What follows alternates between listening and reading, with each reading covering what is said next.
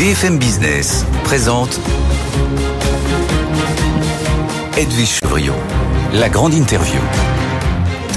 Bonsoir à tous, bienvenue dans cette grande interview. Notre invité ce soir, c'est Geoffroy Roux le président du MEDEF. Bonsoir Geoffroy Roux Bonsoir. Merci d'être avec nous. Euh, demain, vous êtes reçu avec euh, les autres syndicats patronaux, vous êtes reçu par Elisabeth Borne. Euh, avant, ça sera l'intersyndicale. Aujourd'hui, c'était les partis politiques. À quoi va servir cette réunion? Et on compte un peu sur vous pour nous dire qu'est-ce que vous allez expliquer justement à Elisabeth Borne.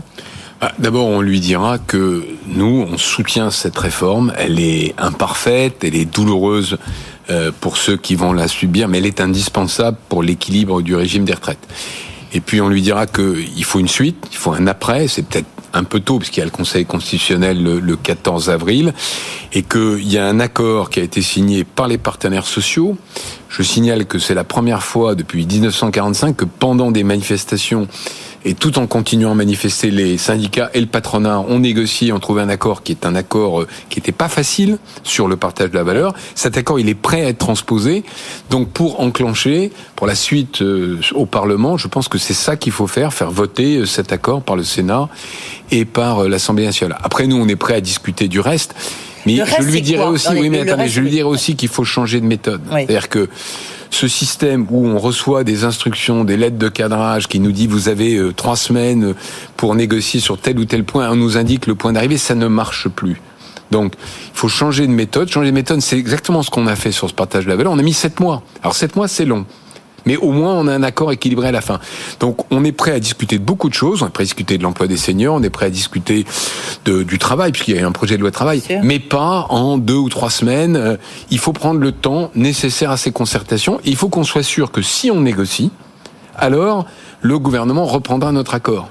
C'est-à-dire qu'on négocie pas pour rien. Donc c'est un vrai changement de méthode qu'on souhaite euh, proposer demain au gouvernement. Oui, mais en, même temps, c'est vrai que c'est quelque chose que vous vous dites depuis quelque temps. Geoffroy Roux de Bézieux, euh, vous n'avez pas été tellement entendu pour l'instant. Est-ce que, bah, est-ce que du coup, alors on a été entendu. Pardon, juste une petite nuance sur l'accord partage de la valeur. On a eu le plaisir de voir la première ministre dire on reprendra cet accord intégralement. Donc il y a eu un changement de ton indiscutablement. Eh, mais est-ce que demain vous allez lui dire d'abord ça va durer très peu de temps Non, en fait c'est une rencontre un peu pour rien.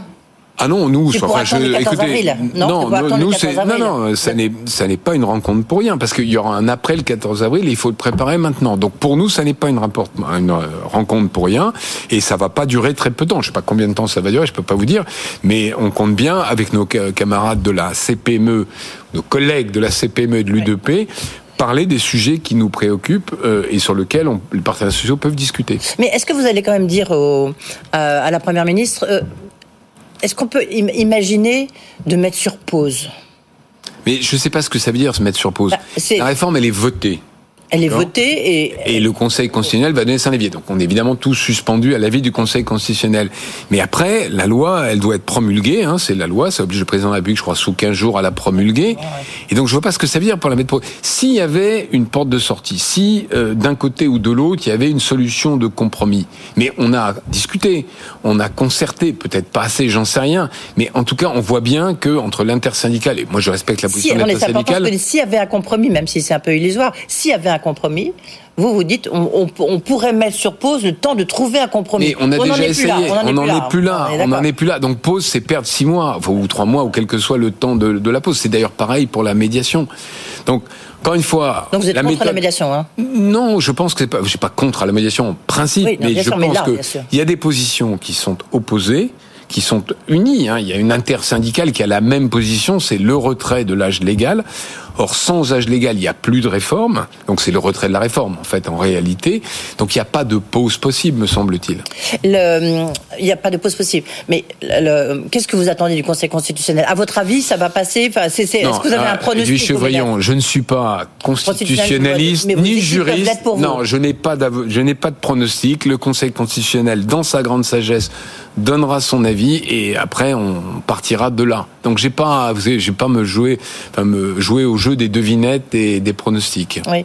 Est-ce que ça veut dire quand même Est-ce que d'abord, est-ce que vous êtes frappé par le l'unité syndicale, justement, euh, le, front syndical? On voit que quand même, il ne, pour l'instant, il ne se fissure pas. Oui, oui, bien sûr il a que, tenu. bien sûr que c'est frappant. Euh, nous, on a euh, l'habitude de négocier avec quatre syndicats, parce que les accords, euh, les accords qu'on a signés depuis, parce que tout ça, évidemment, c'est pas très médiatisé, mais pendant que, j'allais dire, l'Assemblée s'agite dans le bruit et la fureur, on a négocié, on a négocié sur le télétravail, sur santé au travail, sur partage de la valeur. À chaque fois, effectivement, il y avait quatre syndicats qui ont signé et pas la CGT. Bon.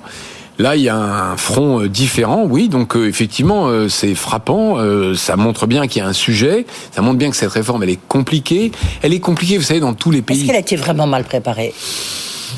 Est-ce que c'est, est-ce qu'on paye aujourd'hui l'impréparation de cette réforme? Je pense que oui, on aurait pu mieux faire. On aurait pu mieux faire en pédagogie. On aurait pu mieux faire, c'est sûr. Mais soyons lucides. Euh, retarder l'âge de la retraite dans tous les pays mhm. euh, occidentaux, dans tous les pays de l'OCDE, c'est compliqué. Nous, on a la tradition, si j'ose dire, des manifs, mais tous les pays qui ont réformé l'âge de la retraite, enfin qui ont repoussé l'âge de la retraite, les gouvernements ont perdu des élections dans la foulée. Mhm. Donc c'est impopulaire. Et parfois, oui, euh, l'art de gouverner, enfin le pas l'art d'ailleurs, c'est le, le devoir de gouverner, c'est prendre des mesures impopulaires et nécessaires. Est-ce que le, euh, avez-vous le sentiment quand même que cette euh, cette réforme, le président Macron a dit pour justifier l'utilisation du 49.3, il a dit il y a un risque économique et financier pour la France. Et en même temps, là, on voit qu'il met sur le tapis une loi de programmation militaire à 430 13 milliards euh, euh, d'euros. Euh, même le Haut Conseil des finances publiques a dit attendez, c'est pas du tout financé. Donc on voit bien qu'il y a un peu deux poids deux mesures. Alors je ne sais pas si on peut dire deux poids deux mesures. Cette loi de programmation militaire, elle est indispensable. bien sûr, je Là, c'est même pas le patron du Medef qui vous parle, c'est l'ancien militaire. Mais les 400 milliards, ils sont sur 10 ans. Il y avait évidemment, c'est une augmentation par rapport à des dépenses qui existent. Malheureusement, entre, j'allais dire, enfin depuis un an, il y a la guerre en Ukraine, il y a les risques. Non, mais les c'est beaucoup plus que ça. C'est 10 milliards par an. C'est ça. Petit 1, donc ça fait 100 milliards sur 10 ans. Mais vous avez en plus le déficit des retraites euh, publiques qui est de 30, milliards. Et quand on augmente, ce que personne ne dit, ou du moins ce qu'on n'exprime pas assez, c'est quand on augmente la quantité de travail en France et le nombre de gens qui travaillent, bah, il y a toute une série de recettes fiscales qui rentrent. Parce qu'il y a la TVA qui rentre, il y a des cotisations sociales qui rentrent. Donc oui, elle est indispensable. On a un modèle social qui est extrêmement coûteux. Il n'y a que la quantité de travail qui peut le financer. Et oui, tous les autres pays autour de nous l'ont fait. Oui, enfin. Mais je ne dis pas que c'est un. Non, mais je, Encore fois, là, la je comprends que ça soit douloureux. Oui, je mais elle, elle, est de votre côté, elle est du côté des entreprises, parce que si les entreprises employaient plus de travailleurs, plus de plus seniors. de seniors. Mais je, euh, vous connaissez, eh ben, mais vous connaissez les statistiques, Edwige Chevrillon. Vous connaissez les statistiques mieux que moi. Elle, la courbe de l'emploi des seniors, elle est complètement linéaire avec le taux de l'âge légal de départ. C'est-à-dire à partir du moment où on repousse l'âge légal des départs, ça s'est produit entre 60 et 62 et ça se produira en 62-64. Est-ce qu'on peut faire plus d'efforts sur les seniors? Oui. Est-ce qu'on est prêt à négocier là-dessus? Oui. Donc, voyez, mais au total, c'est d'ailleurs ce qui s'est passé depuis sept ans. On a créé un million et demi d'emplois un million et demi d'emplois, c'est des gens qui ne sont plus au RSA, c'est des gens qui sont plus l'assurance chômage, des gens qui consomment, c'est des gens qui cotisent. C'est ça la bonne solution. C'est le travail. Il n'y en a pas d'autre. Il y en a pas d'autre. Vous êtes dans quel état d'esprit là ce soir, Geoffroy Roux de Bézieux? Non, mais je veux dire, vous êtes, inquiet quand même euh, parce que demain ça va pas servir à grand chose. Il y a cette date fatidique du 14 avril. Non, je suis on pas. Va quand même le 17 je avril. suis pas. Euh, si vous voulez, la situation est forcément compliquée.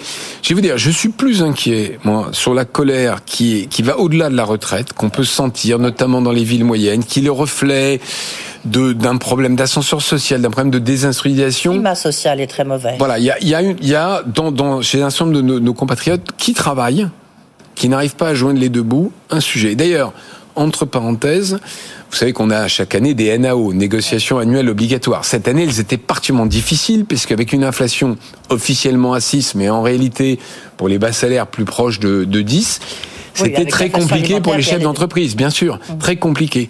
Or, ce qui me remonte aujourd'hui, alors évidemment c'est pas terminé et c'est pas partout, c'est que vous n'avez pas de conflit.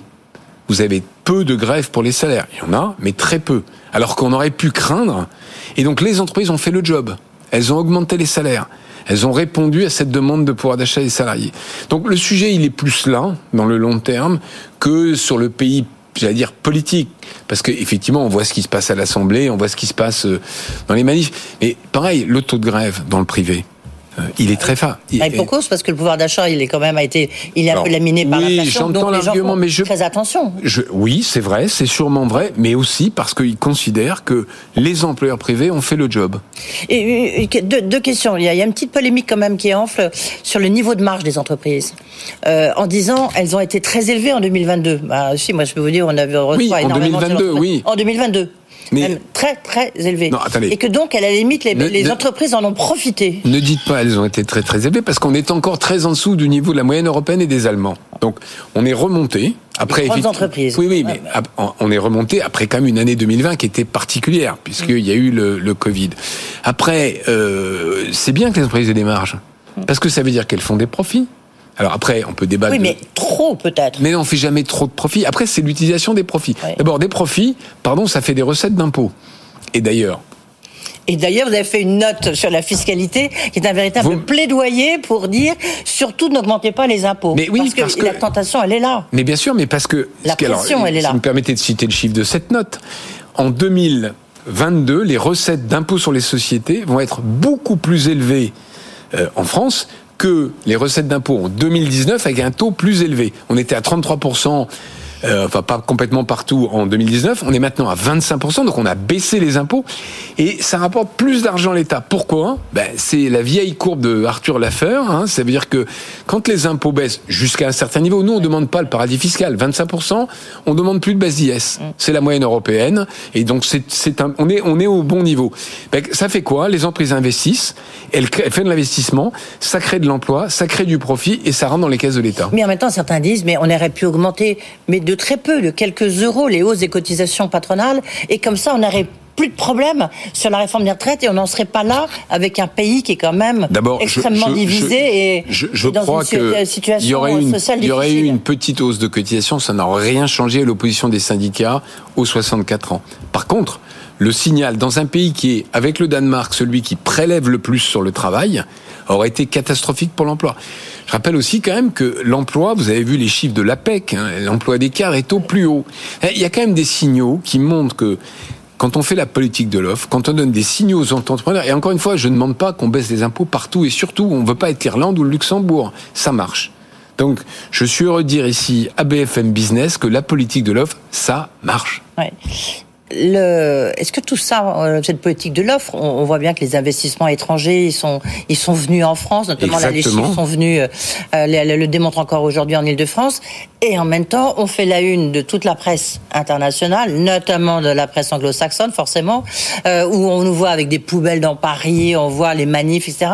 Est-ce que l'image de la France va pas quand même se trouver un peu écornée Je, vais pas vous dire que, je vais pas vous dire que les poubelles à Paris ou que la non venue de Charles III est, bon pour l'image de la France. Mais je pense quand même qu'on a beaucoup progressé depuis sept ans. On le voit effectivement, on est la première destination des investissements étrangers en Europe.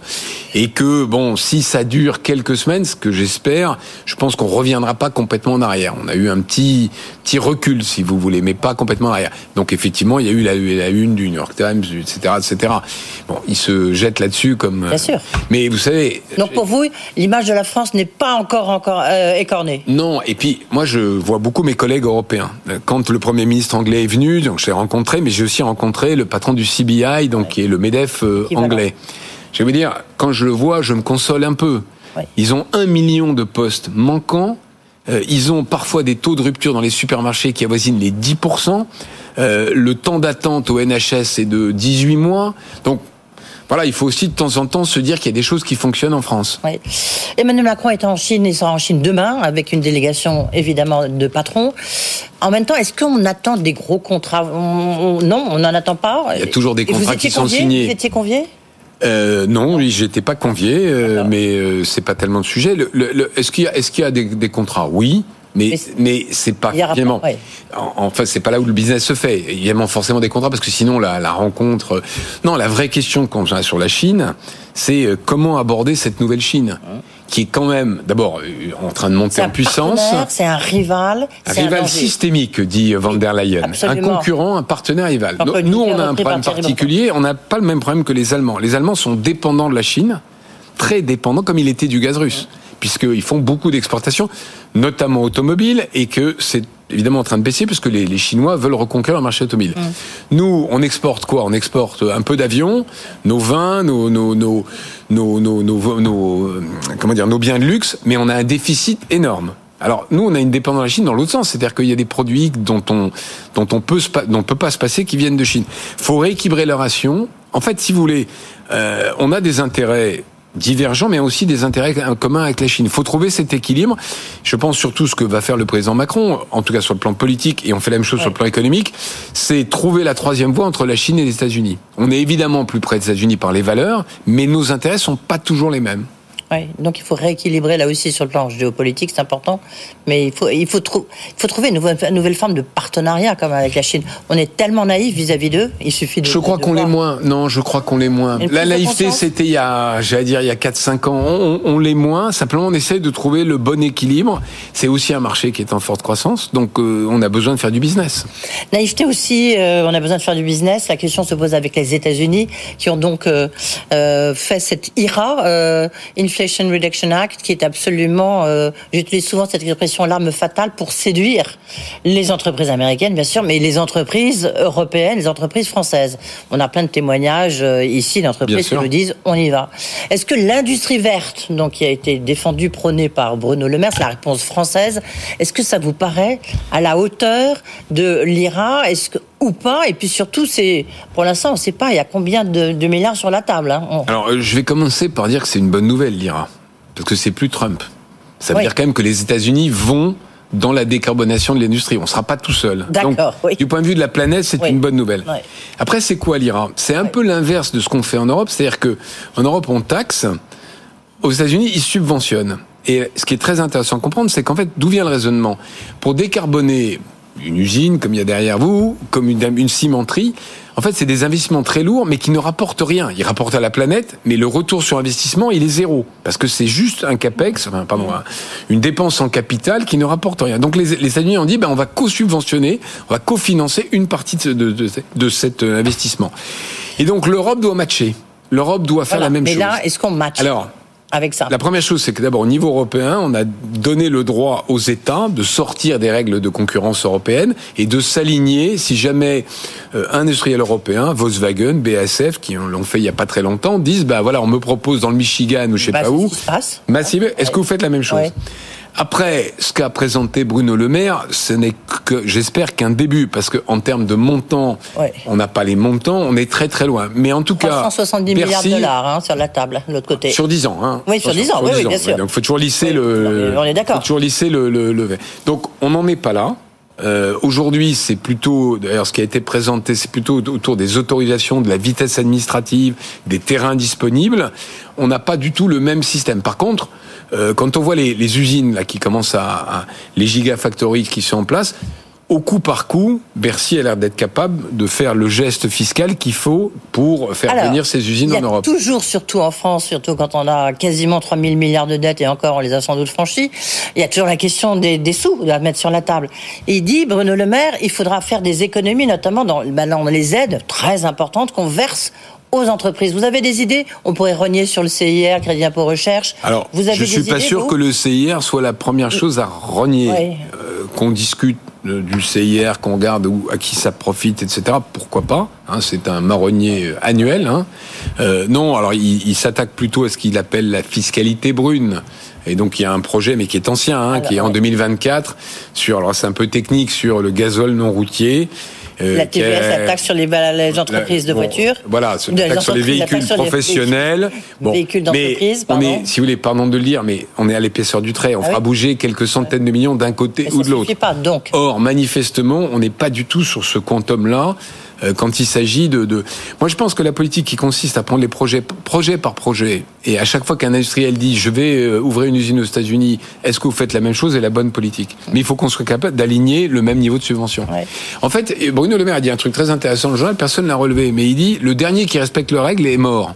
Je sais Pas si vous avez vu cette interview. Non, les échos de ce matin. Effectivement, Ouais. les règles du commerce mondial sont en train de changer. Ouais. L'OMC, en gros, le Pascal Lamy, les années euh, 2000, C'est terminé. c'était la concurrence pure et parfaite. Ouais. Je crois qu'on est en train d'en sortir. en train de sortir, vous faites le lien direct. Euh, la campagne pour vous succéder euh, à la présidence du MEDEF est donc lancée. Quel est votre bilan, vous, Geoffroy Roux Bézieux, à la tête du Ah bah, MEDEF? écoutez, Vous l'avez Cher Edwige Chevrillon, je m'arrête le 6 juillet. Mon bilan, ça sera le 5 juillet. Oui, mais quand même. Écoutez, d'abord, je suis pas là pour ça. Le bilan sera fait par les autres. Moi, je pense d'abord que on a, j'ai eu un mandat un peu particulier parce que j'ai eu les gilets jaunes, Ouais. le Covid et la guerre en Ukraine. Donc, on a fait beaucoup de crises et une partie de, de ce qui a été mon travail a été d'essayer de, de trouver le moyen euh, de d'aider les entreprises. Donc, on a contribué euh, avec d'autres, hein, d'ailleurs, à créer le PGE qui a sauvé une, partie importante des entreprises. Donc, il y a toute cette partie, j'allais dire, euh, a- euh, finalement crise d'urgence. Après, a- on a renoué, pardon, je, je finis juste, on a renoué avec ce qui n'existait plus, c'est-à-dire un dialogue euh, loyal, mais j'allais dire presque euh, comment le, le qualifier? Un doigt, oui, un doigt, gérer un dialogue loyal avec les syndicats. Ça nous a permis de signer un centre d'accord, d'éviter des lois. Meilleur exemple, c'est le télétravail. Souvenez-vous. Euh, le Parlement voulait légiférer sur le télétravail, ce qui est une absurdité. On a fait un accord. Il y a, a pour le moment pas de loi. Partage de la valeur dont j'ai parlé tout à l'heure. Après, on a gagné énormément d'adhérents. hein. Je crois qu'on est à 20 fédérations nouvelles depuis le, début. Donc ça, c'est un peu le entre guillemets le, le bilan interne. Puis après, il y a un bilan d'image. Alors, je ne vais pas vous asséner les chiffres, mais aujourd'hui, euh, que ça soit chez les décideurs, chez les chefs d'entreprise ou dans le grand public, le Medef a une bonne image. Je dis pas une très bonne image, mais une bonne image. Il sera forcément là, votre successeur parmi les quatre candidats qui sont là, Ah. ou on peut imaginer un scénario à la CGT. Non, non, parce que euh, il y a un process électoral. Nous, on a un système très différent de tous les autres Oui. syndicats. Il y a un process électoral qui est très cadré. Il y a deux mois jusqu'au 6 mai pour récolter les parrainages. Donc, je sais pas combien Après. auront les parrainages. Hum. Il y a quatre candidats qui sont sur la ligne de départ. Euh, et après, une fois qu'on aura sélectionné ceux qui ont les parrainages, qui sont peut-être pas les quatre, eh bien, il y a deux mois pour convaincre les, les électeurs. Donc, il y aura pas de candidat surprise. Non, je crois pas. Euh, Geoffroy de Bézieux, juste pour terminer cet entretien, je voudrais qu'on parle de votre visite ce matin. Vous avez été à la prison de Bois-d'Arcy avec le garde des Sceaux, Éric Dupond-Moretti, qui souhaite qu'il y ait 50%, enfin au moins l'objectif, hein, de 50% de, de- de prisonniers qui travaillent. Est-ce que les entreprises sont prêtes à jouer ce Ouais, rôle-là euh, C'est pour ça que j'étais, moi, c'est euh, Dupont-Moretti. Quand il est arrivé, m'en a parlé. Il a, je dois lui rendre hommage. hein, Il avait cette idée de dire le travail. C'est pas tellement pour, euh, j'allais dire, qu'il travaille pour les entreprises. Il y a un petit gain économique, mais c'est surtout, euh, on doit pouvoir euh, sanctionner dans une société, mais on doit pouvoir réinsérer par le travail. Et quel est le meilleur moyen de préparer la sortie de prison que les gens apprennent un métier ou en tout cas l'exercent pour trouver un employeur? Donc on est tombé. Alors ce que je savais pas, c'est que les prisons françaises, on travaille moins qu'ailleurs, enfin moins que dans les autres pays étrangers, et surtout on était à 50% dans les années 2000, on n'est plus qu'à 30%. Donc oui, il faut remonter à 50%. En fait, je pense que c'est méconnu. Parce que moi, très honnêtement, avant qu'il m'en parle, je ne connaissais pas le sujet. Donc nous, ce qu'on va faire, c'est donner un gros coup de projecteur au travail en prison pour convaincre nos chefs d'entreprise qui étaient très nombreux. Il y avait euh, quand même beaucoup de grands patrons euh, à Bois d'Arcy, euh, Alexandre Bompard, il y avait Sébastien Bazin, il y a Nicolette Taverneau. Donc il y avait des gens Il a qui ont une fondation justement voilà. pour ça. ouais. Et, et- et je pense que c'est une cause qui est importante parce que, comment dire, elle, elle reflète une société juste. Ouais. Vous avez TikTok sur votre téléphone portable? Non. Non. Et est-ce que vous demandez aux membres euh, du MEDEF de ne plus Alors, avoir je, je euh, n'ai pas, la- je n'ai pas la, sur le téléphone professionnel, oui, mais ils peuvent faire ce qu'ils veulent. Mais ouais. par contre, vous voyez, tous les messages, la messagerie interne, on a supprimé WhatsApp, Telegram, on est sur Rollvid, qui est une start-up française sécurisée euh, pour éviter, parce que effectivement, le numérique c'est formidable, mais c'est aussi dangereux. C'est quoi la vie après le MEDEF? Euh, On vous posera la question en juillet, je suis d'accord. Voilà, on verra, euh, cher Edwige. Oui, ça sera les vacances. Exactement. Merci beaucoup Geoffroy Roux Bézieux. En tous les cas, merci d'être venu ici juste avant euh, d'aller rencontrer la Première ministre à Matignon avec les autres syndicats patronaux. On verra si ça sert à quelque chose et quelle est la suite avec cette décision, cette date butoir quand même du 14 avril qui est devant nous. Merci beaucoup.